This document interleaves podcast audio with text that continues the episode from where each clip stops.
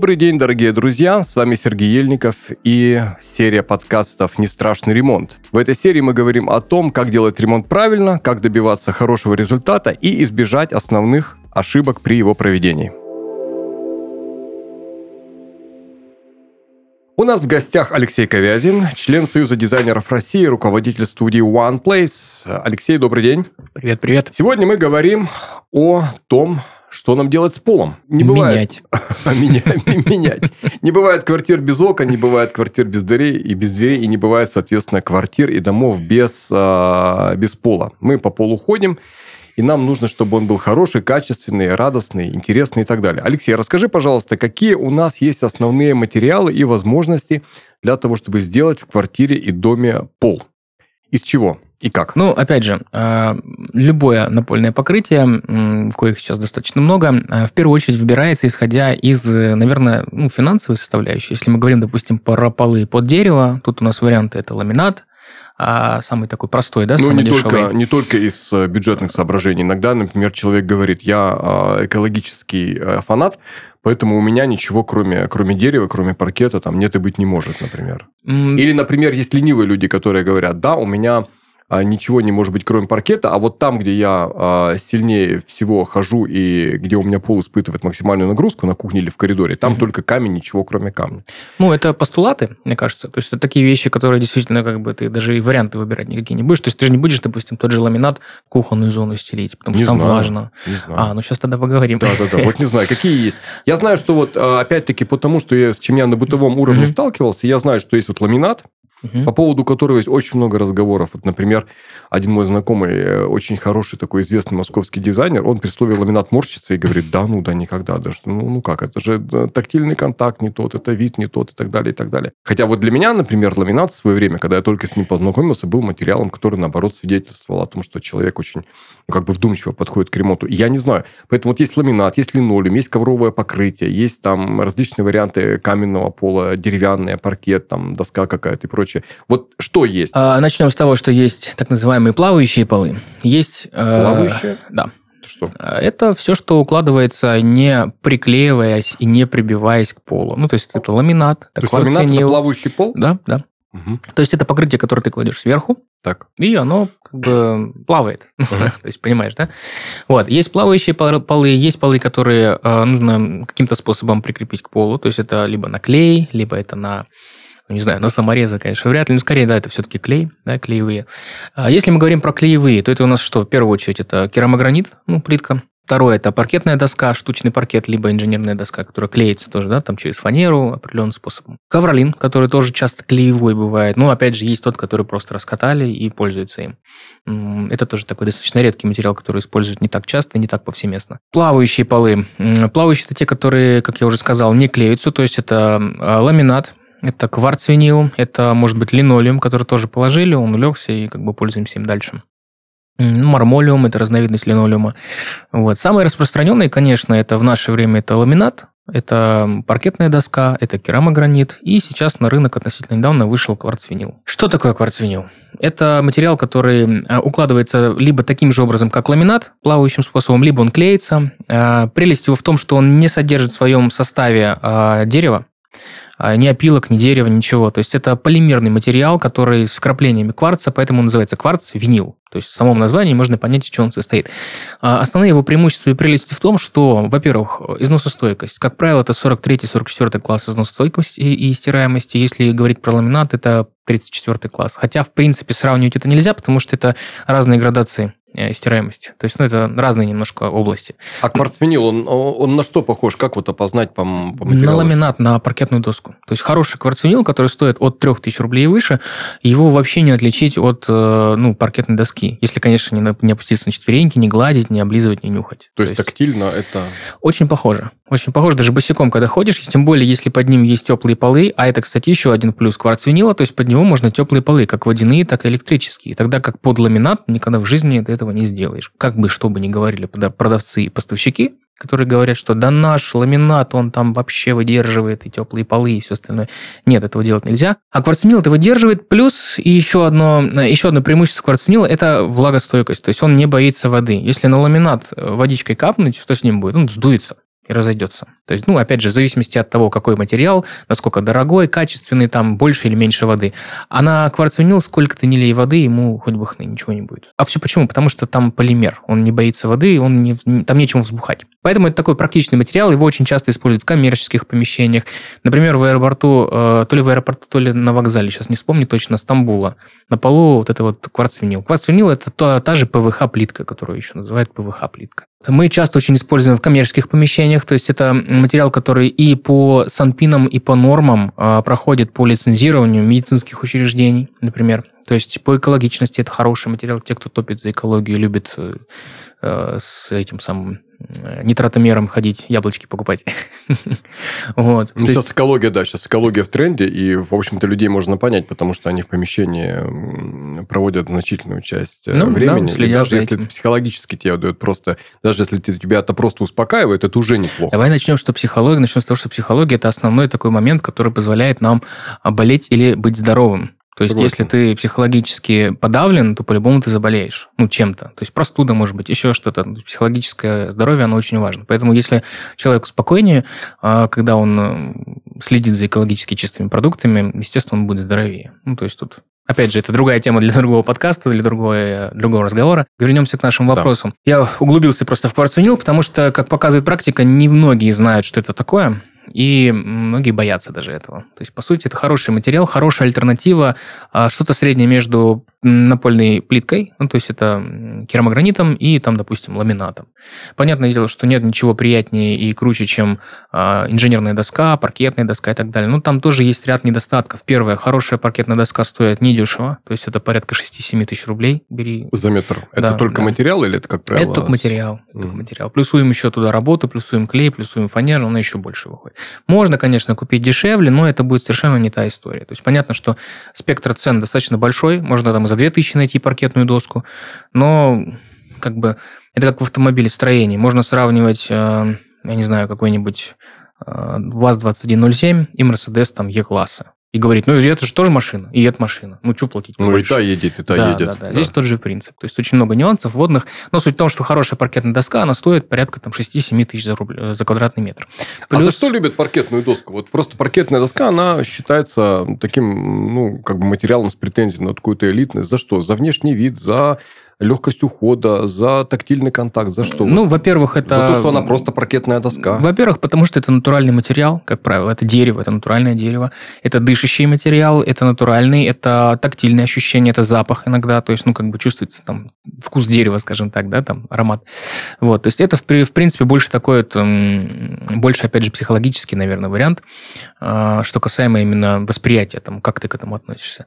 По поводу ухода я, напротив, скажу, это очень противный материал. То есть он боится воды, разливать на него воду нельзя, мыть с мокрой тряпкой только чуть-чуть мокрой, химией специальной там какой-то пользоваться только можно, обычный там мистер Пропер какой-нибудь не подойдет. Ну, то есть очень много нюансов, за ним нужно следить. Плюс со временем начинается скрипение, то есть ходишь по нему, он скрипит, какой бы там ни был паркетный этот uh-huh. самый, какая бы ни была паркетная доска, она со временем, особенно если штучный паркет, вот эти вот елочки французские, английские, которые лежат, они со временем начинают скрипеть. Вот, то есть есть свои нюансы, но кому-то это нравится, кто-то наоборот кайфует, он бегает ночью там, извиняюсь, в туалет, по этому полу, и он скрипит, и он кайфует от этого. Это как в детстве было там и так далее. Ну, тут, опять же, вкусовщина кому как, кому что нравится. А чем отличается деревянный пол? Вот э, есть деревянный пол, я видел, он сделан просто вот из доски, да? Угу. А вот для меня паркетная доска это то, что елочка, а есть еще деревянный пол, который просто из, из прямых досок сделан. Это, это есть инженерная доска или это что-то другое? Нет, инженерная доска это у нас, когда идет фанера, и на ней слой э, тоже натурального материала. Это более такой практичный материал, то есть его не ведет со временем, он более такой, э, более современный, скажем. Потому что штучный паркет, он требует большего ухода, там его циклевать нужно со временем. Да? То есть, когда мы его приклеили, со временем циклюем. Я думаю, все помнят э, школьные годы, когда натирали мастикой, да, да, да, потом да, да, циклевали, это вот этот вот процесс, который обязательный для штучного паркета. А инженерная доска, она не требует такого. То есть ее не нужно циклевать. То есть если ты ее отциклюешь, ты как бы откроешь фанеру. То есть на фанере наклеен этот элемент. Это и есть инженерная доска.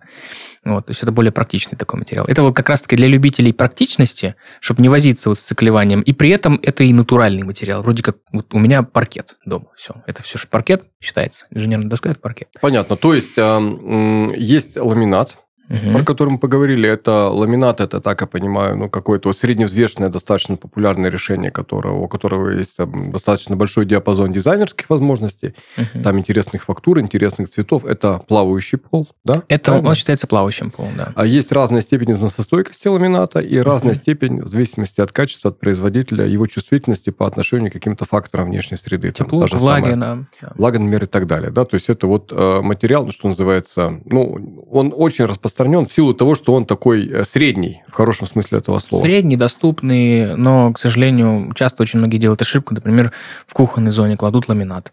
А, по износостойкости, во-первых, начнем с того, что он не выдерживает какие-то сильные удары, то есть нож уронили, там чашку разбили, еще что-то, он часто царапается, влаги он боится, то есть там чуть-чуть что-то кран протек, например, все, он сразу забухать начинает, там есть у него проблемы. Поэтому, э, допустим, в влажных зонах это либо керамогранит, либо кварцвинил. Ну, естественно, если это санузел, то там однозначно только керамогранит и плитка. Ну, то есть, как бы можно, конечно, тот же кварцвинил, но нежелательно. Поэтому ламинат, он, э, единственная его проблема, под него нельзя теплые полы, и он боится воды. Ну, износостойкость там уже очень индивидуальный вопрос. Понятно, что любым э, этим самым, э, любой кувалдой можно любой материал испортить. Это понятно. Даже самый, даже самый твердый керамогранит. Да, да. А потом идут, а потом идут деревянные полы, да? Ну, это если мы будем очень условно по группам формировать. Угу, деревянные угу. полы, если я правильно понимаю, это пол паркетный угу. и то, что называется инженерная доска. Ну, Тоже по сути, это все что-то новое узнал. Да условно это все паркет. Это, скажем так, инварианты паркета. Угу. Их любят, как правило, за то, что они экологично выглядят, они угу. дают человеку ощущение того, что у него в доме экологически чистый материал. Плюс там а, специфический такой тактильный контакт, ну угу. и вот эти вот милые милые сердцу скрипы, например, да, которые свидетельствуют о том, что этот материал там, да. живой, натуральный и так далее. Потом, наверное, не так часто распространенное в нашей практике, в Советском Союзе хотя это использовали, это считалось даже признаком какой-то вот современности, это линолеум. Угу. О, кстати, сейчас тоже про эту тему поговорим. Да, вот линолеум на основе, без основы его еще используют, применяют. Есть какие-то решения, которые могут быть хочется, интересными? Хочется очень сказать, что э, тот линолеум, к которому привыкли мы все, да, то есть, э, который был у нас там в наших старых советских квартирах, там, постсоветского пространства. Это да? считалось круто, если удавалось достать линолеум из, из, это, из, это из, именно... из закрытием. Я помню, вот ПВХ-плитка такая вот обычная, да, угу. вот, а, и линолеум, а особенно если он был на основе, о, это было, это было, это было мега круто, и это было очень прикольно сделать, сделать вот закрытие помещения линолеума на основе, это считалось очень хорошо. Вообще изначально линолеум, он даже в своем названии имеет олеум слово, это масло. То есть Масло, это да. натуральный был материал, когда он только появился. Не могу говорить с уверенностью, где это во Франции было или еще где-то, но где-то в европейской стране. Сейчас вот кто знает, пусть посмотрит, загуглит, там, прокомментирует, если это возможно. В общем, э, на основе масла это был считался натуральный экологический материал. Потом, когда это пришло у нас, э, ну, в нашу страну, его стали делать из полимеров. Вот тот линолеум, который вы сейчас все можете видеть в больших небезызвестных магазинах, он вообще ни разу не натуральный. То есть это чистый полимер. И сейчас э, у многих, да не у многих, наверное, у всех ассоциация с тем, что линолеум это самое дешевое, самое э, даже временное иногда явление. То есть ты на стяжку положил, ну, временно, потом нормальные полы положим. Сейчас это вообще не используется. Почему? Э, потому что, ну вот, благодаря, или там, не знаю, как неправильно сказать, благодаря, наверное, постсоветскому нашему времени, именно 90-е там и так далее, да, начали именно делать материал из полимеров и обзывать его линолеум. И, по сути, сейчас линолеум считается как бы чем-то таким не очень. Но но на самом деле настоящий линолеум – это очень хороший, качественный материал, который обладает рядом экологических свойств. И сейчас, как правило, этот линолеум называют мармолеум. Мармолеум? Да, и стоит он не 200 рублей за квадратный метр, как вот на рынке, а по 9-10 по тысяч за квадрат. То есть это прям хороший считается материал, дорогой. Он регламентируется, опять же, в коммерческие медицинские учреждения. То есть, например, в э, в этих самых коммерческих клиниках там, по пластической хирургии, стоматологии и так далее часто очень используют этот мармолиум, потому что это один из материалов напольных покрытий, который разрешен по санпинам, и при лицензировании он как бы не возникает ни у кого никаких вопросов. Поэтому линолеум сейчас, конечно, используют именно тот, который вот мы привыкли совет, ну, с постсоветского времени, да, там, с моего детства, скажем так. Мое детство это 90-е. Вот, с того времени это сейчас самый такой вот дешевый и непрактичный материал, который э, делают временно. Ну, чтобы вот, ну, или, пока или, так. Или в гараж. Или в гараж, да, да, все верно. Вот, а вот этот мармолиум, мне просто интересно, я никогда про это не слышал, как у него с точки зрения вот, там, ухода за ним, восприимчивости его каким-то внешним воздействием? Ну, конечно, э, как я уже сказал ранее, на любой материал кувалду урони ему будет ну, плохо. понятно. И надо понимать, что мармолиум, можно. да, надо понимать, что мармолиум это ну, достаточно мягкий материал, но он не настолько мягкий, чтобы каблуками его можно было продавить. То есть он все равно он выдерживает каблуки, он для коммерческих помещений, то есть для большого проходника, когда много людей ходит, когда нагрузка именно там от снега, от воды, от влаги, там, от каблуков там, и так далее, и так далее. То есть его используют довольно часто, но только, говорю, только там, где финансово это возможно. То есть он довольно прочный материал, хороший в этом плане. Мне доводилось слышать, что а, при выборе материала для того, чтобы сделать нормальный пол, еще учитывается такая вещь, такой аспект, как необходимость делания звукоизоляции. Угу. Вот а, если мы делаем звукоизоляцию, вот к нам пришли соседи снизу и сказали, давайте мы сделаем там вместе звукоизоляцию для того, чтобы ваши там семейные разборки до нас не доносились. А хорошая звукоизоляция, во-первых, как она делается, а во-вторых, делается ли она, есть ли какие-то нюансы при ее делании в зависимости от выбора материала для напольного покрытия? А, ну, давай так. Э, начнем с того, что вспомним физику. Как распространяется звук? Он распространяется не только через перекрытие. Когда человек шумит, не знаю, там топочет ногами, просто кричит, звук распространяется волнами вокруг. То есть... Но это у него, на этажом выше он распространяется. А если я этажом ниже живу и хочу, чтобы у него э, мне сверху не мешали... По стенам звук тоже а, проходит. тоже. Конечно, mm да. По стенам, через перекрытие, через все. То есть я к чему это говорю? К тому, что когда э, хочется сделать э, шумоиз... шумоизоляцию, во-первых, в первую очередь нужно сделать э, как это, звукотехнический расчет. Или как? Не знаю, это тебе лучше знать. По-моему, да. Ну, в общем, сделать просчет, при котором будет э, выясняться, какие э, звуковые нагрузки идут, откуда они идут, что лучше, какую, ну, что, что больше нужно звукоизолировать, что меньше. Но в любом случае при звукоизоляции помещения делается звукоизоляция по всему периметру. То есть все стены, полы и пол, и потолок. То есть как, как, ну, как и термос. Ок, и окна, кстати. Все верно. И да, окна, да, кстати, Если тоже есть там... помещение, то да, да конечно. Да. Ну а как? Помещение без окон не бывает. Санузел? Окна... Ну да, mm-hmm. да, соглашусь, соглашусь, соглашусь. Вот если говорить о звукоизолирующей функции окон, то здесь, да, здесь, как правило, делаются, берут, берутся стеклопакеты с асимметричной формулой, то есть mm-hmm. там э, стекло разной толщины, плюс расстояние, расстояние между стеклами в стеклопакете тоже получается mm-hmm. разным для того, чтобы избежать резонанса. И там можно напротив Шереметьево жить, и ничего не будет шуметь. Но и так, вот мы хотим, хорошо, мы делаем звукоизоляцию стен, мы будем сделаем звукоизоляцию пола, да, для кого-то это будет потолок. Каким mm-hmm. образом это делается? Какая-то мембрана кладется или пробка там или что? Ну, во-первых, как я уже сказал, да, делается звукотехнический расчет. Это, Исходя да, из первое. этого, угу. в этом расчете будет прописано, какая толщина должна быть этого пирога, какой материал используется. То есть, если мы говорим про напольное покрытие чистовое, то есть линолеум там и так далее, да, все что угодно, он не является звукоизоляционным материалом. Это именно отделочно-чистовой материал, который может обладать звукоизоляционными функциями, ну, свойствами.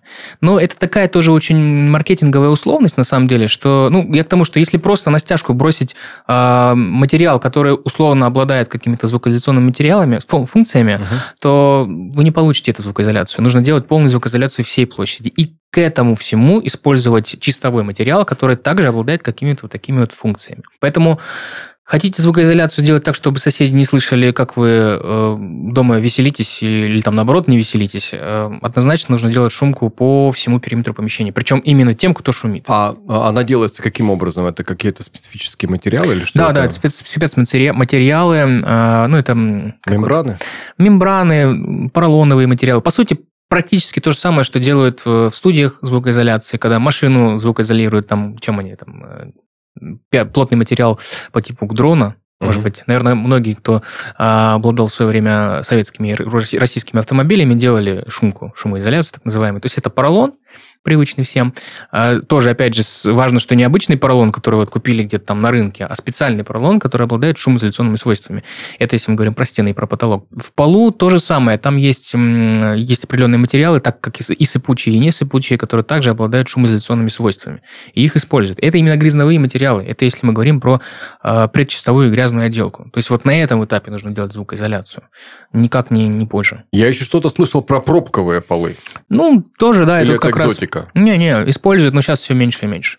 То есть, ну, по крайней мере, из нашей практики э, раньше это было очень актуально, как это, ну, как классно, пробковые полы делали, использовали, потому что это новый материал, интересно. Но если говорить про практические свойства, то, конечно, если выбираешь между там, пробковыми полами, которые не боятся воды, да, и э, кварцвинилом, ну, выберешь кварцвинил. Это более практичный, более интересный материал. Вот. В Европе мне доводилось часто встречаться с тем, что там, а, причем как в жилых, так и в коммерческих помещениях, очень активно используют э, ковровое покрытие. Угу. Вот это прям любят, потому я не знаю почему. То ли потому, что за ними легко ухаживать, то ли там получается невысокая стоимость квадратного метра. Но вот у нас я этого практически не встречал, или встречал крайне-крайне редко. Вот доводилось в твоей работе сталкиваться с этим материалом, с ковровым покрытием, с этим ковролином, имеющим разную степень там ворса, э, ворса и так далее? Смотри, это... по ковролину. Ковролин, это, кстати, если говорить опять же про шумоизоляцию, очень неплохой материал для шумоизоляции. То есть, как минимум, вот эту вот нагрузку угу. когда мы стучим ножками, да, то есть этого всего будет все меньше и меньше слышно, потому что... Угу. Да, да, да, да. Вот. Опять же, если говорить про уборку и чистоту этого материала, э, практически весь ковролин сейчас делается из полимерных материалов, либо натуральных с краплениями полимера, и моется очень легко и быстро. То есть это хороший, интересный материал, но я думаю, что не в условиях наших суровых российских реалий, потому что его можно использовать где-нибудь в спальне, например, да, там еще где-то. А, просто если взять, допустим, Европу или там Азию развитую, там Японию, да, и так далее, а какая частота на улицах? Что очень часто ты в обуви с улицы заходишь домой и ходишь, вот, ты ходишь в этой обуви, и она не пачкается. Я, кстати, вот э, первый раз в жизни, когда я попал в Германию, я настолько удивился этому, что я купил только белые кроссовки, одел их, и я все две недели, сколько там был, ходил в этих кроссовках, ни разу их не протер, приехал в Россию, они были как новые. Только я от аэропорта доехал до дома, пришел домой, мне пришлось их мыть. Знакомая ситуация. Вот. То есть суть в том, что это непрактичный для России материал. Его можно использовать только, как правило, кстати, его используют в кинозалах, в помещениях, где нужна звукоизоляция, то есть это спальни, кинозалы, а, какие-то игровые комнаты детские могут быть там и так далее. Вот это прям очень удобно для шумки. И мягко, и приятно, и кайфово на нем ходить босыми ножками. Вот, но повсеместно нет. Просто я, например, в Европе встречал даже ковролин в коммерческих помещениях. То есть ты в офис угу. заходишь, а там, блин, ковролин. как это так вообще у нас? Они любят, они любят, да, кстати. Да, да. Они любят, и вот я никак не могу понять, собственно говоря, почему. Потому что ухаживать, вот на мой взгляд, за ним сложнее. Но я думаю, здесь комплекс причин. Это наверняка и шумоизоляция, и прочее. И шум, и э, укладка. Это же достаточно просто уложить. Ну, то есть ты раскатал его, приклеил там, если надо, и все, и пользуешься. Плюс, опять же, они любят, почему? Потому что им не нужно так сильно за ним ухаживать. Это у нас как бы ты будешь постоянно босиком ходить по нему, там, разуваться, а у них это ты зашел, вышел, то есть, ну, проходняк-то большой может быть. Понятно. А у тебя дома какие полы? Кварцвинил. Кварцвинил? Да. А если бы ты стал строить себе вот э, новый частный дом большой, mm-hmm. ты бы себе какие полы сделал? Тоже кварцвинил? На первом этаже это была бы керамогранит, а на втором этаже, да, кварцвинил. Понятно, интересно. Когда человек выбирает себе материал для пола, ну, у нас тема подкаста это э, не страшный ремонт, угу. да? Какие ошибки он чаще всего делает, о которых потом сожалеет, когда ему сделали пол вот так, как он хотел. Угу. Первая ошибка – это грязновая отделка и стяжка. Если заказчик оставляет стяжку от застройщика, которая в 99% случаев кривая и неправильная, а при укладке пола и при отсутствии нивелирующего слоя, то есть при допол... ну, как бы, если мы, допустим, оставили как есть и не стали заливать, заливать нивелирку и выравнивать, да, и сверху бросили кварцвинил или там ламинат или еще что-то, а, ну, во-первых, он ровно не ляжет, будут провалы. И со временем, а то может быть и сразу, если это опять же плавающий пол, то будут разрывы в соединениях. Замки будут разрываться. И эта история непрактичная. То есть шарики будут скатываться в какие-то ямки. Со временем, когда это все уляжется, а, под углом будешь смотреть на полы и будешь видеть вот эти вот провалы, горбы, провалы, горбы. То есть это вот очень будет раздражать и очень неудобно и некомфортно ходить по таким полам. Поэтому основная проблема это вот именно не выравнивание, не подготовка предварительного слоя, который должен быть э, перед укладкой финальных полов. То есть главная ошибка, она даже заключается не столько в выборе материала, сколько в том, что человек э, недостаточно тщательно подошел к подготовке да. основания да, для пола. Это, кстати, не только полов касается. К сожалению, у заказчиков такая история существует, что то, что я не вижу здесь, за это можно и не переплачивать. Ну, типа там инженерные ну, да, коммуникации. Платить, я не вижу, конечно. Да, я их не вижу. Да и хай будет самый дешевый, закинул их туда. Прошло два года, там а, какой-нибудь гидроудар или еще что-то, течь пошла и затопила все, например, да, там. Или вот с полами, как я уже сказал. Да я же их не вижу, чем мне эту стяжку трогать? Есть и есть. Ну, окей, положил ты полы, проходит год, и ты сидишь на своей кухне, пьешь свой кофе и смотришь вот эти вот все горбы и провалы, видишь прям целую ландшафт такой интересный. С точки зрения износостойкости и легкости ухода, можно ли назвать основные группы материалов, которые используются для а, укладки а, пола, равнозначными? Ламинат, линолеум, кварцвинил, а, ковролин? Или есть какие-то вот, а, про которые ты сразу говоришь, нет, эти изнашиваются быстро, А есть те, про которые ты говоришь, да, эти будут служить долго. Ну, смотри, ты еще не назвал кера- керамогранит? Да, керамогранит, угу. керамогранит и, ну, и, собственно, паркет, да. Угу. А, ну, по градации. Самый, конечно, да. износостойкий и, а, скажем так, не противный, не вредный материал, не вредный в смысле не в экологичности, неприхотливый, да, угу. да, да, да.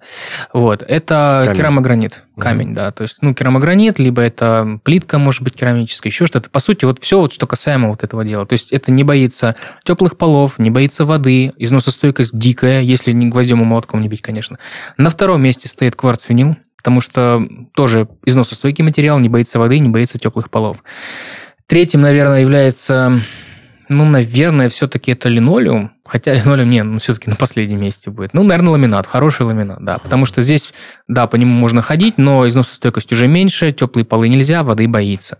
Следующий это ковролин, Потому что чистить, в принципе, если хороший ковролин, конечно, чистить легко, а, комфортно по нему ходить, он не боится ударов каких-то, если ножом не резать. То есть уронил ты там, не уронил, неважно, кувалду, ему все равно. Он как бы отдемпфировался и все. Ну и самый последний, это, конечно, линолеум. Хотя, как бы, по износостойкости тоже особых проблем нет. То есть, уронил ты на него молоток, не уронил, ему все равно, да. Воды он не боится, если это под линолеум не затекло, например, да.